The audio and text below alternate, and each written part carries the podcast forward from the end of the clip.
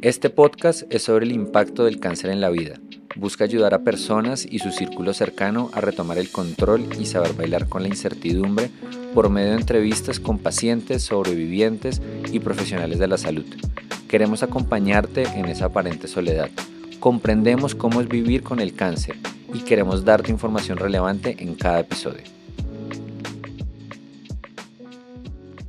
Bueno, sean bienvenidos todos y todas a un nuevo capítulo de En caso de cáncer.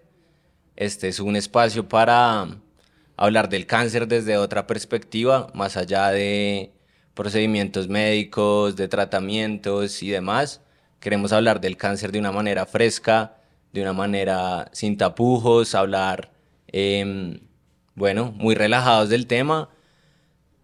Desde la experiencia también, como sobreviviente de cáncer, em, es muy importante poder, poder hablar de los temas, poder eh, conectarnos también. Esto es para todos los pacientes de cáncer que están en este momento en tratamiento, que han sobrevivido, que están en su final de vida, en la etapa que estén. Esto es para ustedes, esto es también para mí, para cuando estuve en la camilla, para mi familia, para toda la gente que me sostuvo. Eh, y precisamente en el día de hoy tenemos un invitado muy especial, no solo por su recorrido profesional, no solo por su recorrido de vida, sino también porque fui testigo directo de su trabajo, de lo que me contuvo, de lo que me ayudó. Eh, y para mí es un honor poder estar acá con el jefe Omar. Eh, aún le digo así, a pesar de que él me diga que le diga Omar, para mí sigue siendo el jefe Omar, a pesar de que ya es un amigo del alma. Em, y bueno, la verdad es que te recibimos con mucho amor acá en caso de cáncer. Eh, es un honor poder tenerte aquí, valga la, la repetición. Eh, y bueno, ¿cómo te sientes? ¿Qué tal? ¿Cómo van esos nervios? Eh, bueno, pues muy buenas tardes a todos. Richie, como te decimos de cariño, te agradezco infinito por, este, por esta nueva oportunidad.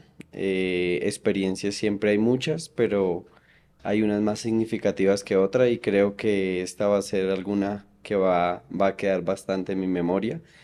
Eh, pues como tú lo dices, eh, te conocí tal vez eh, en, uno de los momentos más difíciles de tu vida y también conocí a tu familia, a tu entorno y pudimos hacer tal vez ese feeling que hoy nos trae acá y que nos motiva y como tú lo mencionas, pues es precisamente eh, ese motivo y esa sensación que nos lleva a, apoyar a quienes tal vez en estos momentos no tienen eh, esas personas o esos grupos o esa red de apoyo y se sienten solos y pues que esto sea como el momento eh, preciso y el momento exacto para que sepan que, que todo tiene un porqué, un para qué y pues como nos pueden ver acá pues eh, los dos somos sobrevivientes de muchos procesos y, pues creo que eso, más que tenerme nervioso, me tienes muy emocionado.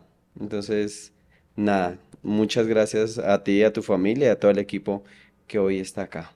No, jefe, gracias a ti también, sí, gracias a todo el equipo que nos ayuda siempre en todos nuestros capítulos de En caso de cáncer.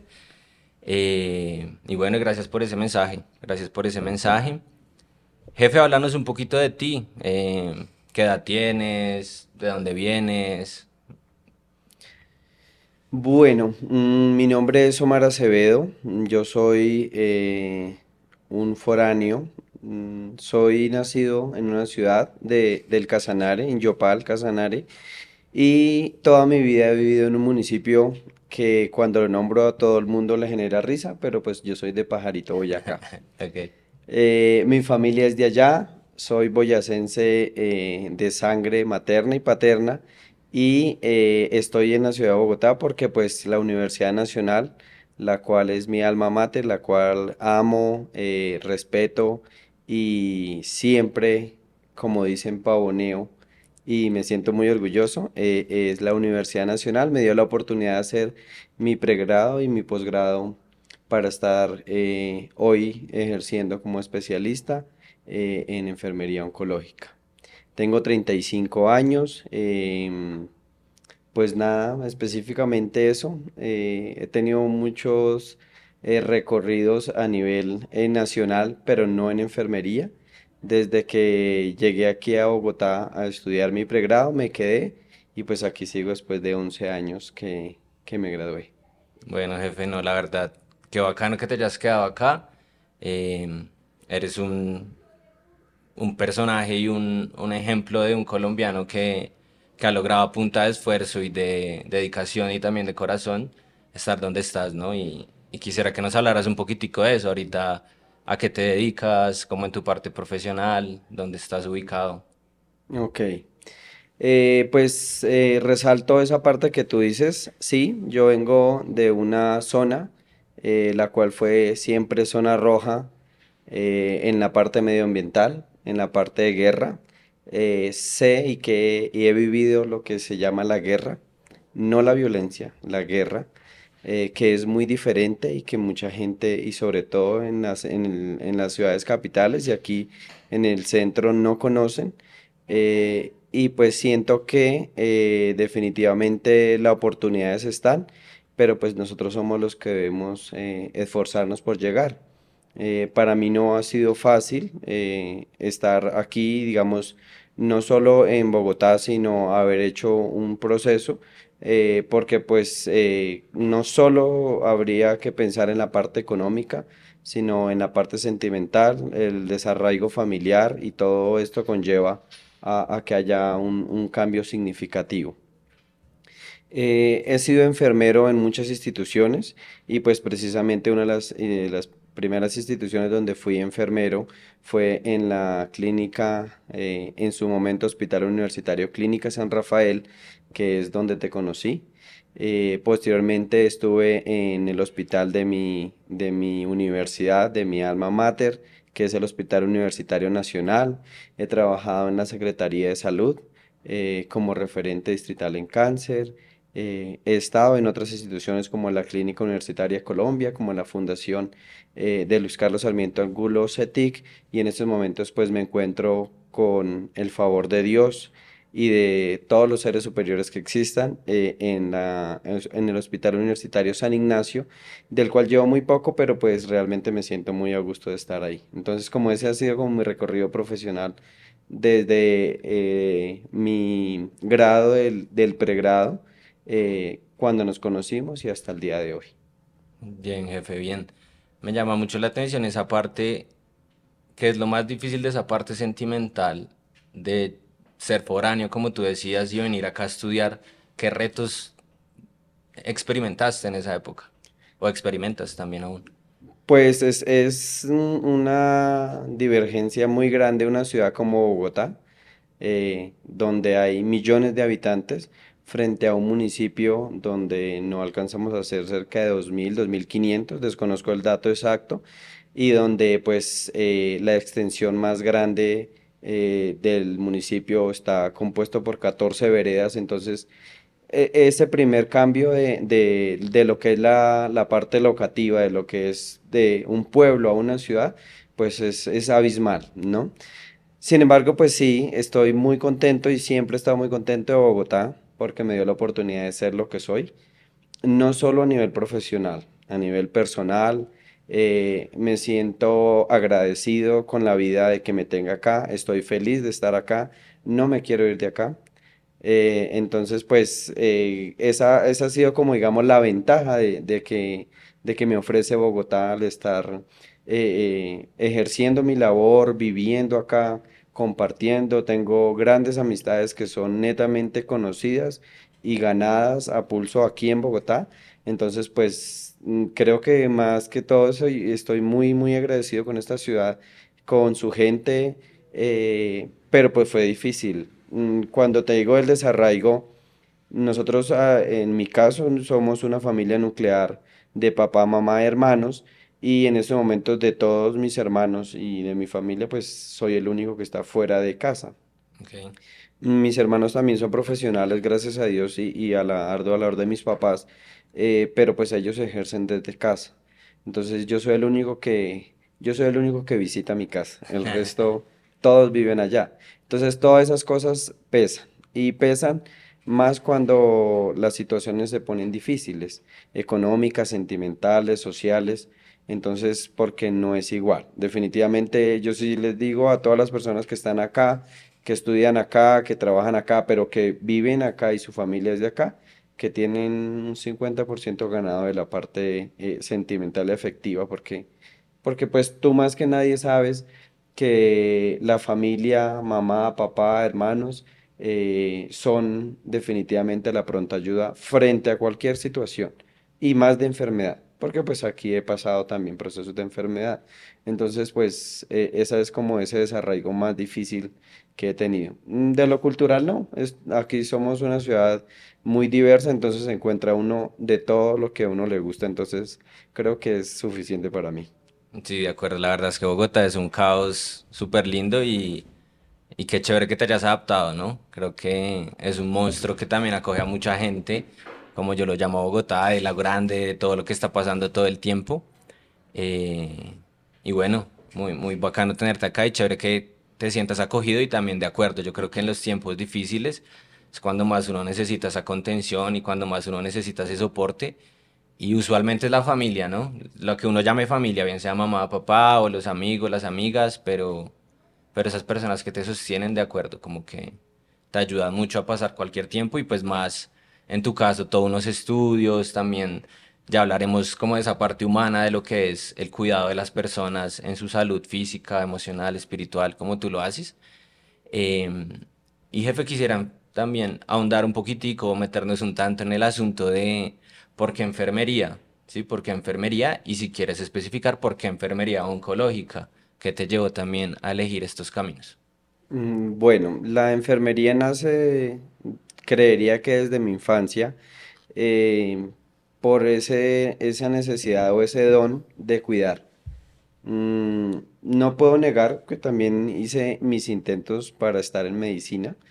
Eh, sin embargo, en estos momentos me siento completamente seguro de la decisión de haber eh, estudiado enfermería. Mm, quitar esos estigmas de que la enfermería es solo para mujeres, eh, de también dar la oportunidad de que nosotros somos valiosos como profesionales de enfermería, de sacar adelante y demostrar nuestra profesión, porque enfermería para muchos y, y para para grandes eh, eh, personas es necesario que entiendan que enfermería es una profesión y nosotros somos un arte y una ciencia. Entonces nosotros tenemos un cuerpo de conocimientos y nosotros tenemos unas, unas premisas y estamos hechos basados en, en una evidencia científica, también producimos conocimiento. Entonces yo cuando vi que enfermería podía ser una profesión la cual iba a acompañar en mi vida, pues vi que era viable. Ya el por qué enfermería oncológica mm, es, es, algo que es muy ambiguo y que definitivamente, como alguna vez hablamos, eh, y en mi creencia en un ser superior, pues tal vez fue eh, esa decisión de, de, ese ser superior en que me dijo, eh, hágalo. Tengo una, un, una gran lección de una de mis maestras en el pregrado, la cual en unos momentos que rotaba por el Instituto Nacional de Cancerología, ella era una maestra eh, muy íntegra y más que íntegra como persona, era íntegra como profesional. Entonces ella era la que podría estar en una junta de especialistas médicos y dar su aporte. Entonces, eh, pues ella en ese momento era quien nos daba oncología y la parte, pues en este caso allá, y en ese momento se llamaba situaciones crónicas y críticas de salud. Entonces, eh, el cuidado de enfermería nos lo daba ella para esas situaciones y en, específicamente en el instituto. Entonces, cuando yo veo esa capacidad de ella, ese, dominio del tema y esa posibilidad de abordar el tema basado en una ciencia, no basado en supuestos, ni en un quehacer de otro, ¿sí? no, es una dirección de una orden, sino simplemente una decisión propia, eh, muy bien sustentada. Entonces creo que ya fue como la primera, el primer avance que yo tuve eh, para la enfermería oncológica. Posteriormente, eh, pues igual, sigo en contacto con mis maestras, sobre todo cuando estuve en, el Hospital Universitario Nacional, pues como todos saben o si no saben, pues el Universitario, el, Universitario Nacional está regido por la, por la Universidad Nacional, pues su junta directiva está desde la rectora, la decana eh, de la facultad, quien, eh, pues la decana quien es una gran amiga y algunas maestras que son muy buenas amigas, me mostraron la posibilidad de hacer un posgrado. Y de ahí decido hacer un posgrado que es una maestría en enfermería con profundización en oncología, que somos la primera cohorte de la Universidad Nacional de la Facultad de Enfermería como magíster eh, con profundización en oncología. Entonces, como que ese ha sido el bagaje. En la clínica eh, San Rafael, pues se me dio esa oportunidad de llegar en un momento muy difícil para la clínica el sector salud ha sido un sector bastante golpeado. Cuando yo llego a, Clínica San Rafael no habían pagos. Entonces decido quedarme y me deciden dar la oportunidad de rotar en el piso donde nos conocimos, que es el sexto piso sur. El famoso piso sexto sur, ¿no? Donde siempre nos vimos durante pues varios meses, ¿no? Así es. Eh, y pues ahí ya como que me quedé ahí. Me gustó, y te mencionaba precisamente que me gustaba, preciso lo que yo te decía, es esa familiaridad que yo extraño y que yo viví con eh, los míos de mi casa, pues que los puedo tener con los pacientes y sus familias y sobre todo con los pacientes de oncología. Pues para quienes no saben, los pacientes de oncología duran mucho tiempo en procesos de hospitalización, entonces nosotros conocemos como profesionales de la salud o como personal asistencial, conocemos a su familia, a sus papás, a su mamá, a su hermano, a, su esposa, a su esposo, su novio, su amante, todo. Nosotros conocemos todo, la, todo el transcurrir de ellos, durante unos meses los conocemos y pues creo que eso nos, nos lleva a tener pues eh, esos lazos eh, diferentes a cualquier tipo de hospitalización. Porque pues yo creo que no hubiésemos establecido una relación de amistad eh, ni contigo, ni con muchos pacientes, ni con tu familia, si tal vez no hubieses estado el tiempo que estuviste allá. Y que hubiésemos vivido lo que vivimos allá. Porque la precariedad no siempre es, es, es eh, negativa. Tú, tú sabes, vivimos experiencias hasta de poner cortinas con cinta entonces, eh, esas son las experiencias que hoy nos unen, ¿no? Y que nos llevan a hacer esto. Sí, sí, la verdad es que como que el reino de los enfermos, ese hospital donde pasan tantas cosas, uno lo desconoce cuando está en el reino de los sanos, ¿no? Como que la verdad, yo cuando entré en este proceso de enfermedad era un mundo totalmente diferente y uno miraba desde su ventana el mundo externo y era como una desconexión tan grande y más precisamente cuando se pasaba tanto tiempo en el hospital y sobre todo en una habitación, como lo es en los cánceres hemato-oncológicos, donde se bajan tanto las defensas que te toca estar encerrado casi que un mes, 20 días en una habitación que llega a ser muy retador, pero hay ciertos bálsamos como esas relaciones humanas que uno establece con el personal de enfermería y también resaltar mucho esa importancia, ¿no? Porque pues yo recuerdo que mi eh, oncóloga entraba a la habitación 6 de la mañana, me despertaba lo que sea, seguro daba un par de órdenes, pero ya ella seguro se iba a,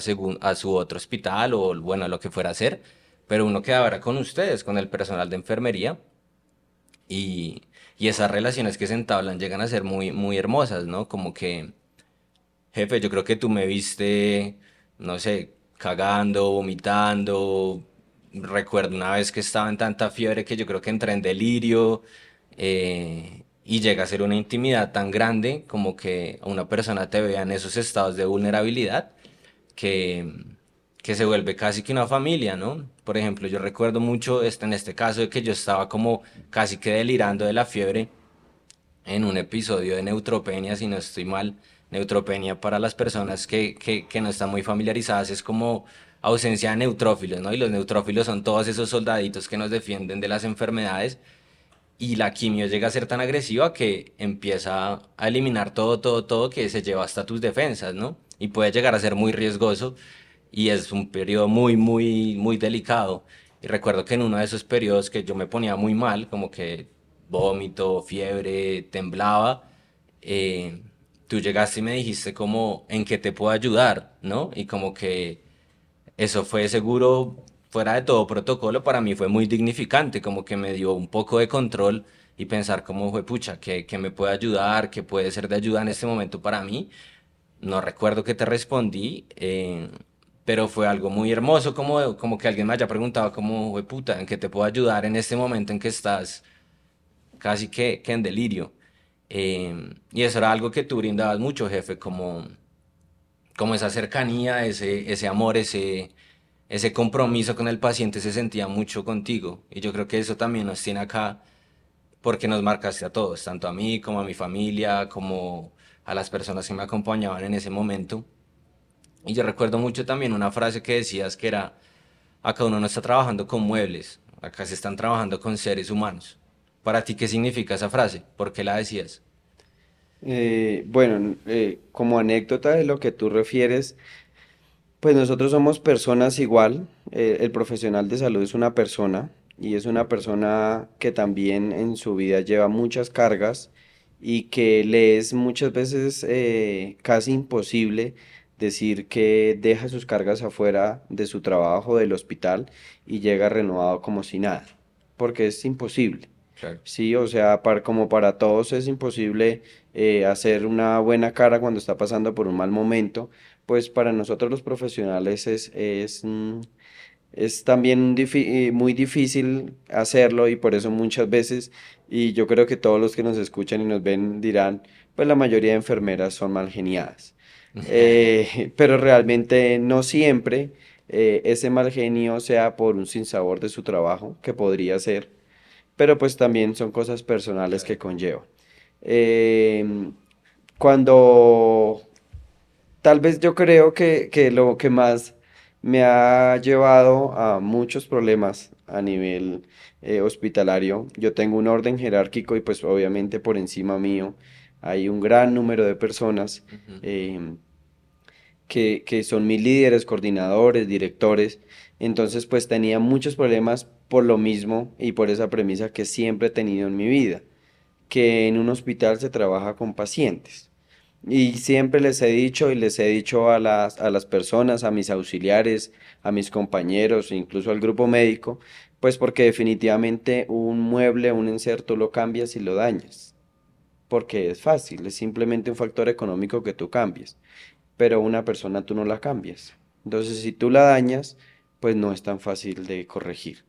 Entonces, para mí, esa premisa ha sido muy importante, ha sido pilar fundamental en mi vida y por eso me esfuerzo en conocer, en aprender y en aplicar lo que, pues lo que la academia, lo que la experiencia, lo que otros de mis compañeros, porque mira, hoy que llevo 11 años de haber egresado, eh, estoy en un sitio donde mis compañeras son mis maestras, son mis profesoras, y hay personas que tienen mucho menor tiempo de experiencia, pero ellas llevan más tiempo ahí. Entonces, como tal, Asumo con humildad de que soy el nuevo y que estoy aprendiendo. Pero lo que hago lo hago por aprender, no por quedar bien, no por mostrar una cifra, sino porque mi actuar jamás tenga consecuencias frente al paciente, frente a esa persona. ¿Sí? O sea, si me toca responder frente a una glosa, para los que de pronto desconocen, la glosa son cuando hay eh, como esas, esas no pagos de, de nuestras empresas eh, de salud. Eh, entonces, pues nosotros como profesionales debemos responder por qué se genera esa glosa. Pero yo prefiero responder mil glosas que tener eh, en mi, en mi conciencia, en mi mente y en mi corazón que por mi causa hay un, un deterioro del paciente. Sí, claro está que, que hay una línea muy, muy delgada entre el querer hacer todo por salvar al paciente y lo que nosotros llamamos en salud como el encarnizamiento terapéutico, que es que queremos sí o sí que el paciente vaya por una línea que nosotros hemos eh, trazado y no siempre se da, ¿sí? No siempre se da y en estos casos eh, los pacientes pues son muy variables. Yo quería, eh, digamos, pues de, de, esto también se trata, de que la gente tenga un poco más de, de cultura de salud y de que esto sea también una parte educativa para quienes nos escuchan y nos ven, es que existen enfermedades, eh, tal vez todas llamadas cáncer, eh, pero hay unas enfermedades que tratan unos especialistas, como los oncólogos, que casi siempre ellos están eh, llevados a la parte de tumores sólidos o, de tejidos, y en el caso de los hematólogos o hematólogas, que en el caso tuyo pues fue una hematóloga, son aquellas personas que se encargan eh, de lo que es la sangre, de lo que hace afección a la sangre y en algunos casos pues de tejidos, pero que viene eh, de, su origen la sangre. Entonces, por eso hay enfermedades hematológicas y enfermedades oncológicas y por eso hay oncólogos y hematólogos. Entonces, en tu caso pues eh, era hematología y pues era un grupo de, de, de hematología el que te trataba y el que pues tú decías que a las 6 de la mañana porque sin lugar a dudas, pues el, grupo médico también son, son un pilar fundamental y son una base muy importante porque la ciencia y, lo que ellos hacen son un, es un acto definitivamente muy, muy consecuente con su, con su actividad, que es, eh, digamos, el, el poder diagnosticar, el poder tratar, el poder seguir, evaluar, corregir y, pues eh, en ellos, pues en este caso, cuando tú estabas con la hematóloga, pues lo que hacía posteriormente era precisamente eso.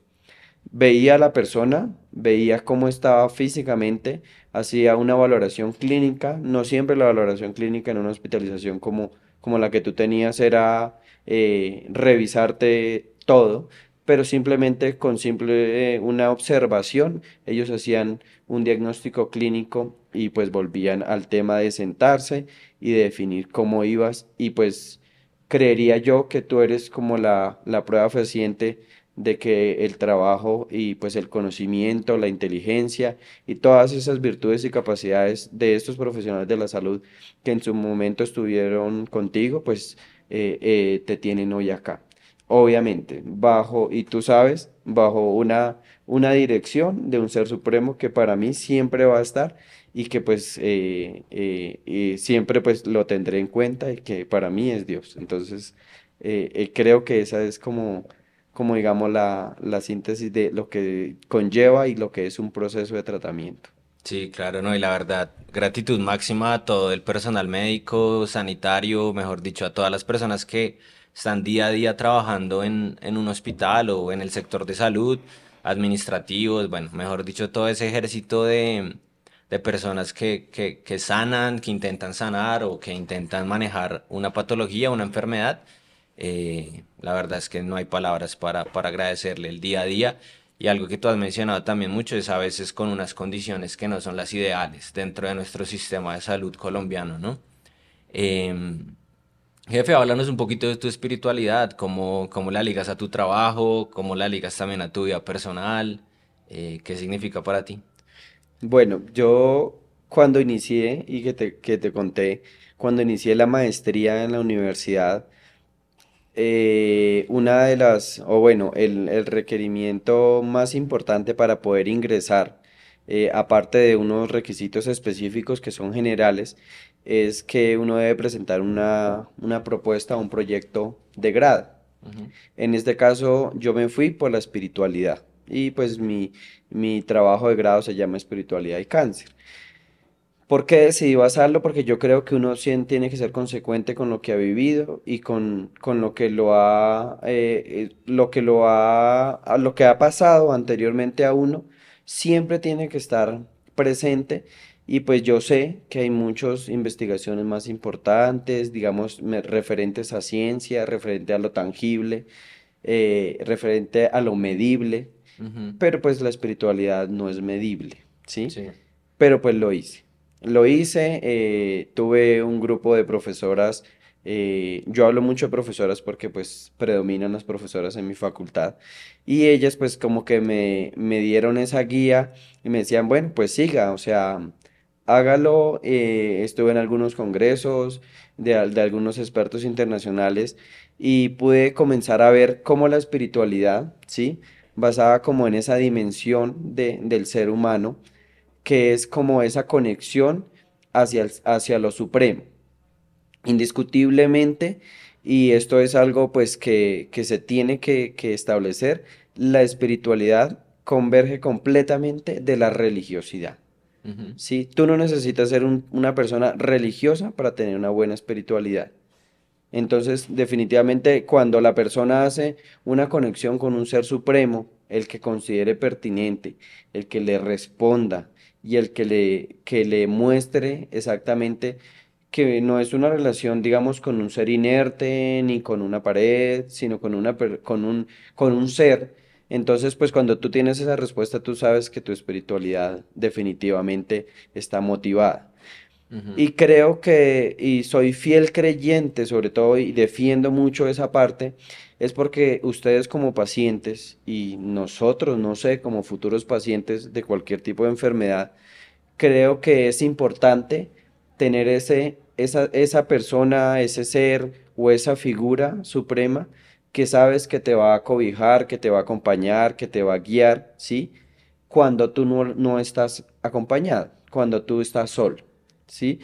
Eh, creo que en tu experiencia y en, en las anécdotas que, podríamos contar infinitas, eh, muchas veces estuviste solo y en esos tiempos de soledad es cuando más viene esa carga de enfermedad, esa carga y, pues que tenemos que desmitificar y, yo lo quiero hacer acá y, creo que lo hicimos contigo, que el cáncer no es sinónimo de muerte, definitivamente no lo es y las personas que hoy tienen un diagnóstico y están recién diagnosticadas sepan que hay un futuro, que hay una esperanza y esa esperanza se llama Richie, porque él lo hizo.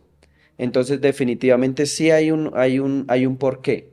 ¿Y cómo lo hiciste? Pues es precisamente lo que, lo que vamos a mostrar, lo que tú vas a mostrar a lo largo de, de este proyecto que tienes y que les va a hacer identificar a muchas personas y como te decía, desde que se impacte a una persona y esa persona cambie su vida y esa persona se sienta bien, va a ser todo suficiente, va a ser todo definitivamente importante y esa va a ser tu misión para tu vida, creería yo. Entonces, cuando yo veo todas esas cosas, digo, no siempre el tratamiento químico, farmacéutico, no farmacéutico, etcétera, es el único que existe. Existe también el abordaje de ese ser espiritual y de esa espiritualidad que es pues aferrarme a lo desconocido y, agarrarme de lo que tengo, ¿sí? Así no tenga nada eh, y simplemente seguir adelante y esperar. Ayer te, te decía algo y para mí siempre ha sido muy importante, la persona que en estos procesos de tratamiento no logra continuar viviendo, sino que fallece, no quiere decir que haya una falla ¿sí? Sino que ese era el proceso que iba a vivir. ¿Su vida cambió durante el proceso de enfermedad? Tal vez sí. ¿Su vida hizo que cambiara la vida de otras personas, de su familia, de su entorno, de su comunidad? Tal vez sí. Entonces creo que eso es suficiente. El fin del proceso no solo es si vive o muere, es más allá. ¿sí? Porque tal vez esas personas en su momento fueron rescatadas de lo que estaban viviendo y, pues ahora, pues sí, ya no están con nosotros, pero tal vez están en un lugar mejor. Entonces, y, para el caso inverso, una persona como tú, que, que se sana, que está en un proceso, porque pues definitivamente esto no es borrón y cuenta nueva, ya quedamos sanos, limpios, estamos sin nada, pero pues que hoy está intentando hacer algo por aquellos que no, que no han podido tener ese, ese proceso. Entonces, ¿qué pasaría si no hubiese sido así? ¿Qué pasaría si Richie no estuviera acá? Entonces, ¿quién haría esto? Entonces, pues esa era tu misión. Y pues por eso yo soy fiel creyente y defendí mi, mi tesis, que en este caso es un trabajo de grado, eh, como la espiritualidad y el cáncer. Y por eso, eh, claro, pues ese es como mi énfasis.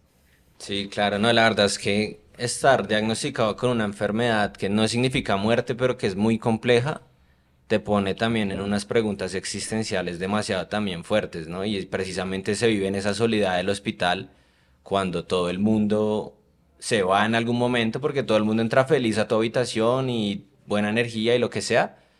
Pero digamos, yo con el tiempo me he dado cuenta también, el, el atrás de esa puerta todas las veces que, no sé, me contaban mis amigos que se derrumbaban, que no sabían qué decirme, que incluso no me visitaban porque no sabían qué decirme, o mi mamá seguramente todas las veces que lloró también en, en sus momentos solos, Eh, es cierto que muchas veces eso en lo que creas, sea lo que sea que crea cada quien, te sostiene un poco. Yo la verdad entré, era muy ateo, o como muy incluso aragán o como soberbio con el tema espiritual, pero todo este camino del cáncer me dejó también una fortaleza también como de creer en algo. Para mí la divinidad está entre nosotros, en las conexiones que hacemos, en el soporte que nos podemos dar, incluso en la ciencia, em, y eso también sostiene mucho, ¿no? Em, jefe, yo quisiera saber, eres una persona que cuida a mucha gente, ¿sí? Eres una persona también que eres testigo de mucho sufrimiento. Eh, de la muerte, de muchas cosas humanas, ¿cómo te cuidas tú? ¿Sí? ¿Cómo es ese cuidado que puedes tener contigo mismo que te ayuda también a poder procesar también todo este dolor y este sufrimiento? Mm, bueno, es una muy buena pregunta y creo que eh, todos los profesionales de la salud o todas las personas que nos dedicamos al cuidado de personas eh, nos preguntamos lo mismo. Mm, es tanta esa pregunta tan importante que la facultad eh, y la Universidad Nacional crea un programa de cuidando a cuidadores. Porque definitivamente cuando uno cuida se descuida. ¿Por qué? Porque uno eh, se nutre y, se goza en cuidar, pero no busca su cuidado, no busca su proceso, su, desarrollo. Eh, muchas veces, cuando estaba en San Rafael, eh, no pude asistir a, eventos familiares, como ya les mencioné, yo no soy de acá, entonces pues no podía hacerlo porque estaba trabajando. Y eso lleva a, una ruptura que si uno no sabe manejarlo, pues simplemente se ha ido y se va perdiendo. Se van perdiendo los grupos familiares, se van perdiendo los grupos sociales, etc. Eh, en estos momentos, ¿cómo me cuido? Pues específicamente lo básico, comiendo bien, durmiendo bien, eh, disfrutando mi vida, porque también el, aprendizaje no es solo de aquí para allá. El aprendizaje también es de allá para acá. Las primeras veces eh, ver morir a una persona no es fácil. Eh, las primeras veces cuando me, me, sucedió a mí, recién pude hacerlo, el primer servicio que estuve en fue en urgencias, entonces ya se imaginarán lo que pasa en un servicio de urgencias eh, y uno a veces es muy poco eh, cordial, eh, no solo como, como profesional, sino también como paciente, en creer que los servicios de urgencias deben moverse como un, un paraíso y no es así. Porque uno llega a un momento en que lleva su necesidad y su prioridad como el top. Pero hay una persona que tiene una prioridad que es el top del top. Entonces es imposible atenderlo. Y entonces cuando uno llega a esos servicios y uno ve lo que, lo que sucede con los accidentes, con las enfermedades catastróficas que desenlazan en, un servicio de urgencias, pues entonces cuando uno comienza a, pues como a darse eh, eh, ese látigo de que definitivamente algo, algo no está bien y uno ya quiere pues llamar a su familia, decirle a mi mamá la amo, a mi papá, a mis amigos, a mis hermanos, a mis sobrinos, eh, a mi pareja, a, lo que exista en ese momento, porque siente uno que es el momento más vulnerable y no, eh, no, o sea, no te imaginas y no se imaginan cuántas veces nosotros como profesionales pues después de atender a un paciente decidimos entrar a un baño y llorar porque pues esto nos, nos sobrepasa. Entonces, pienso que una parte de que cómo nos cuidamos es cuando ustedes, eh, como pacientes, nos brindan ese afecto, porque ese es el cuidado espiritual, es el cuidado de la emoción, es el cuidado de los sentimientos. Y lo otro adicional, pues como te venía diciendo, saliendo, no sé si todos, pero al menos yo no soy muy muy sociable en muchas cosas, no practico ningún deporte y esas son como las contradicciones eh, que uno ve en el sector salud, de que pues la mayoría decimos no fuman ni fumamos, no tomen ni tomamos, no coman comida chatarra si lo hacemos, pero digamos como que ese es, ese es como la, el objetivo de, del cuidado que tal vez debemos eh, elaborar más adelante y que pues poco a poco lo vamos haciendo. Y no creas, definitivamente ustedes son los mejores maestros, ustedes como pacientes me refiero, eh, ustedes son los mejores maestros eh, cuando nos dan esa lección de vida de que es tal vez perderlo todo y volver a renacer, o tal vez no tener nada y volver a tenerlo gracias a un proceso de enfermedad. Es ver los dos lados, lo positivo y lo negativo, y, creo que eso es lo que, lo que ustedes nos aportan y para mí esa es la forma de cuidarme, la forma de, recibir de ustedes eh, eso que, que no lo da lo material, sino definitivamente lo espiritual y lo, lo que motiva y nutre mi alma. Claro, jefe, entiendo, entiendo muy bien. Jefe, ¿alguna historia que te haya impactado de algún paciente, de tantas que has tenido, alguna que quieras mencionar, que te haya dejado alguna enseñanza, algún dolor o alguna risa? Mm, podría tener una de cada una. Mm, pues tú sabes que son miles de historias, eh, pero existen muchas, eh, muchas, muchas, lo que te mencionaba hace un, momento eh, hay muchas personas que nos identifican y, que cuando tú estás trabajando en, el área asistencial encuentras a una persona que tiene algunas facciones como tu mamá, que habla como tu papá, que se ríe como tu hermano. Entonces es, como ese momento en que uno llega y entra en contradicción en decir, ¿y si fuera mi mamá la que está ahí? Es difícil. Mm, creo que para mí la historia que me ha dejado marcado toda una vida fue una paciente que pues no pudo eh, salir de una batalla, de una enfermedad eh, muy rápida, fue un accidente cerebrovascular, eh, que es lo que llamamos normalmente como un derrame. Y pues la paciente no pudo estar, pero su hijo lo acompañó, a ella la acompañó durante un día.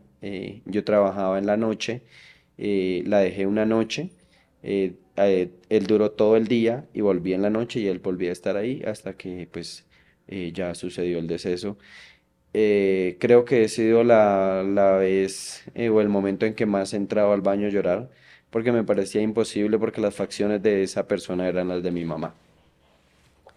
Entonces es muy difícil, es muy difícil, es muy difícil cuando encuentras personas de tu edad luchando con estos procesos, pero también es muy gratificante y, pues creo que tú, más que porque estés aquí o porque yo haya sido tu invitado, es porque definitivamente eh, estas experiencias, eh, como eh, te había contado, también hay pacientes que todos los años me envían un mensaje y son pacientes sobrevivientes.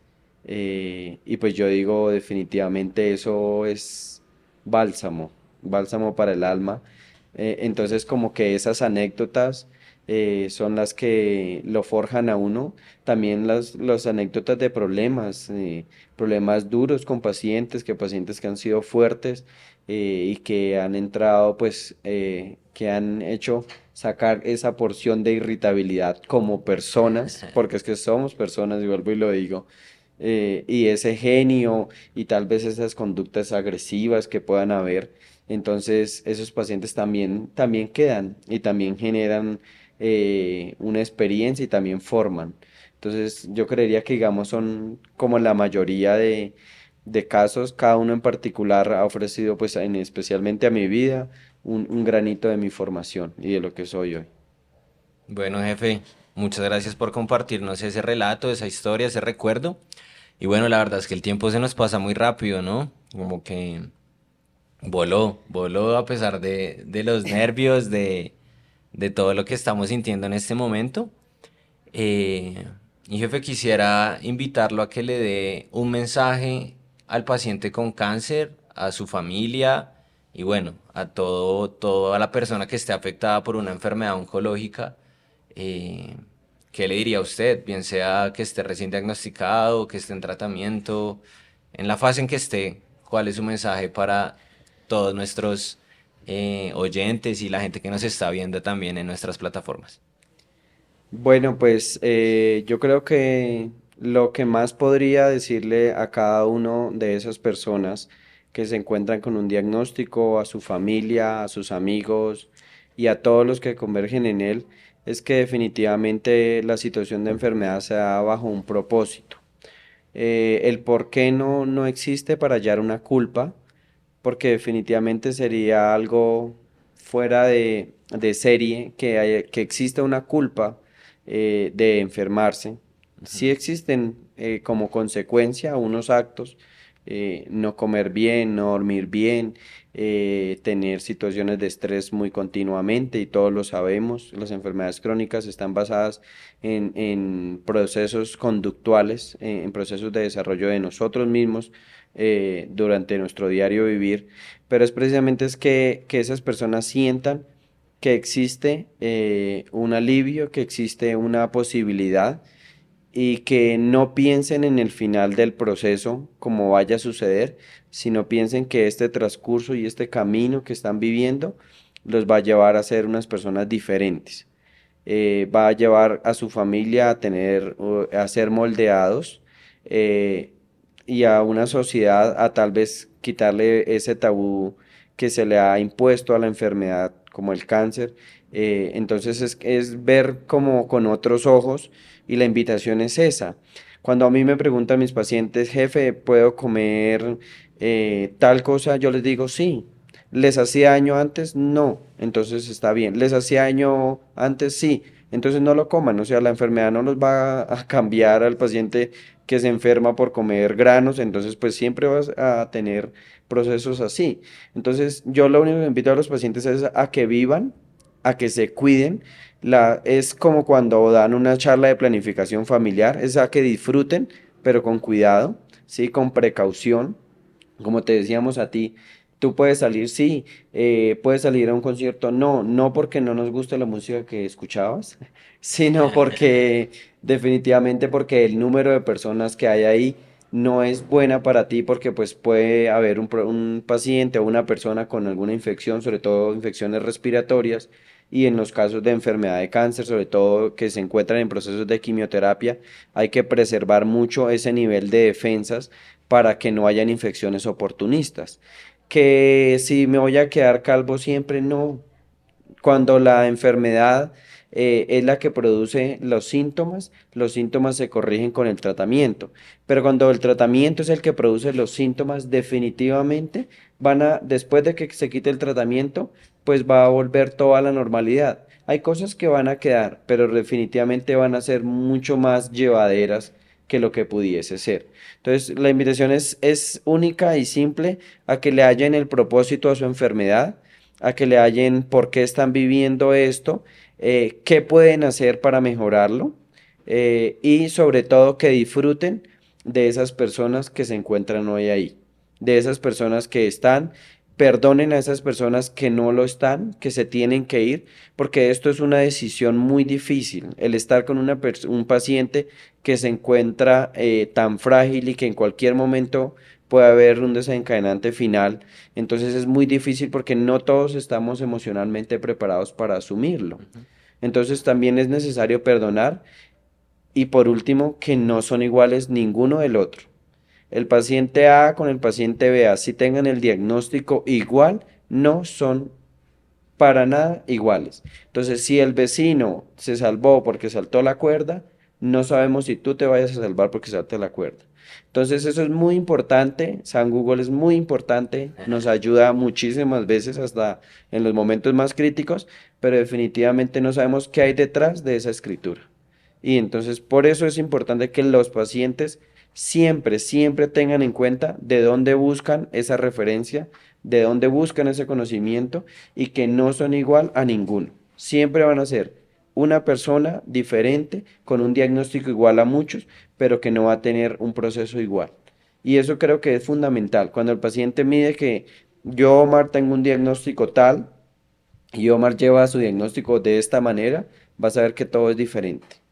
Y pues nada, de eso se basa el cuidado en, individualizar y en poder darles un, brindar un cuidado específico a cada uno. Entonces, pues eh, eh, creería yo que, en eso resumiría como las recomendaciones. Si le doy recomendaciones específicas, podemos hacer unos 10 capítulos más, eh, porque pues no por nada y ni por alardear, pero pues enfermería siempre tiene la vanguardia en esos cuidados, tanto científicos como milenarios, como ancestrales, como cuando te decíamos lo de la luz, lo del agua, lo de que cuando te decía la doctora, no puedes comer ninguna fruta cruda, entonces, ¿qué te decíamos? todo lo que puedas pelar, te lo comes. Lo que no puedas pelar, no. Si una uva isabelina la puedes pelar, te la comes. Si no, no. Y así es. Entonces, creo que esas son las recomendaciones que hoy te podía dar y pues que les puedo dar a todos aquellos que, que acceden a, a, este, no sé, a, esta nueva experiencia. Así es.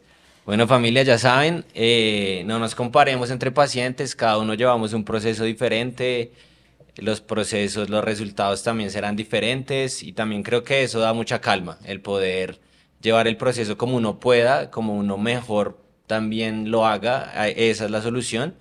Eh, ser muy cuidadosos, también hallar el balance con la diversión y con lo que nos haga felices, pero siempre, siempre eh, muy ligados pues a nuestro consejo médico, a la gente que se forma para esto durante tantos años, que dedica toda una vida al cuidado de otros y otras. Eh, y bueno, la verdad es que ha sido un honor tener al jefe Omar de, invitado especial, como todos eh, nuestros invitados, invitadas que van a pasar por esta mesa. En caso de cáncer, aquí estamos para ustedes, esto lo hacemos por ustedes y para ustedes. Esperamos algún mensaje se les quede, que los puedan ayudar en algo y bueno, nos vemos en otra ocasión.